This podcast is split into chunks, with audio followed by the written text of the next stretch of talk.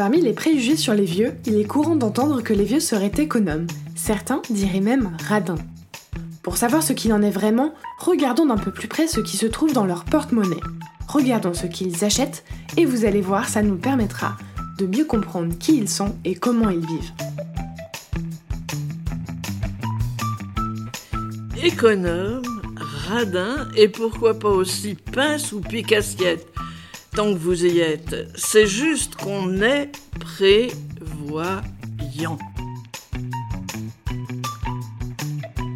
Vous écoutez Culture G, votre dose de culture gérontologique pour comprendre les vieux. Ce podcast vous est proposé par Sociogérontologie en partenariat avec l'action sociale d'AG2R La Mondiale. Nos habitudes de consommation changent tout au long de la vie. Peut-être en faites-vous l'expérience actuellement. La question est, en vieillissant, comment change-t-elle et pourquoi? Plus l'on vieillit, moins l'on dépense d'argent. Et moins on dépense, plus on épargne. Donc oui, les vieux sont économes. Alors, pourquoi dépensent-ils moins? Cela dépend de plusieurs facteurs. Le premier, vous l'aurez deviné, est l'âge. On n'a pas les mêmes besoins à 20 ans qu'à 80. Leurs principales dépenses de consommation se trouvent dans les aides et soins de santé, soins hospitaliers, ambulatoires, médicaments, etc. On retrouve ensuite l'alimentation. Dans leur panier, vous trouverez davantage des produits non transformés et de qualité. Après la santé et l'alimentation, on retrouve sur la troisième marche du podium des services comme les assurances. Le second facteur qui influence nos habitudes de consommation est la génération à laquelle on appartient. Si vous êtes né dans les années 30, vous avez connu la Seconde Guerre mondiale et les rationnements.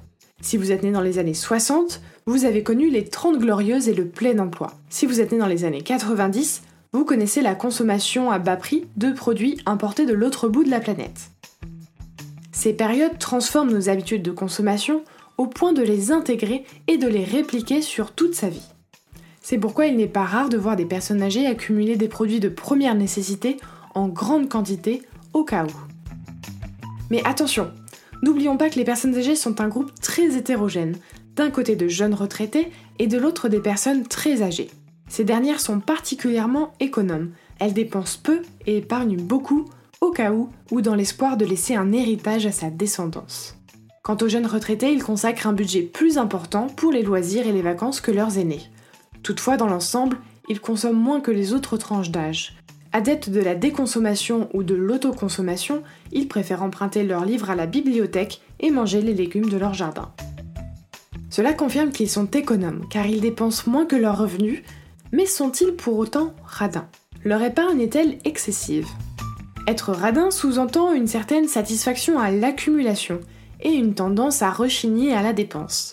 Eh bien, figurez-vous que les seniors sont ceux qui font le plus de dons. Plus on vieillit, plus on donne. On pense bien sûr aux dons aux associations, mais les vieux sont aussi solidaires envers leurs enfants et parfois même envers leurs parents très âgés. Les sociologues parlent de génération pivot.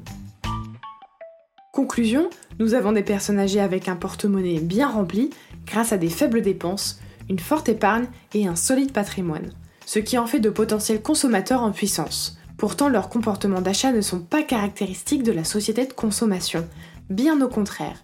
Ils font passer leurs besoins primaires et ceux de leur famille avant leur plaisir et privilégient une consommation plus responsable, plus réfléchie et moins impulsive. Bref, des écolos avant l'heure. Si vous trouvez que vos parents ou vos grands-parents sont radins sur vos cadeaux de Noël, eh bien ne faites pas de leur cas une généralité. C'est surtout parce que vous êtes des sales gamins qui attendaient mon départ.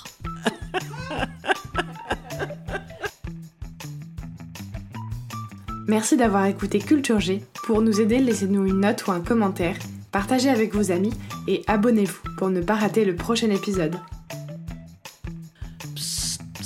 en échange d'un commentaire, je te file un chocolat.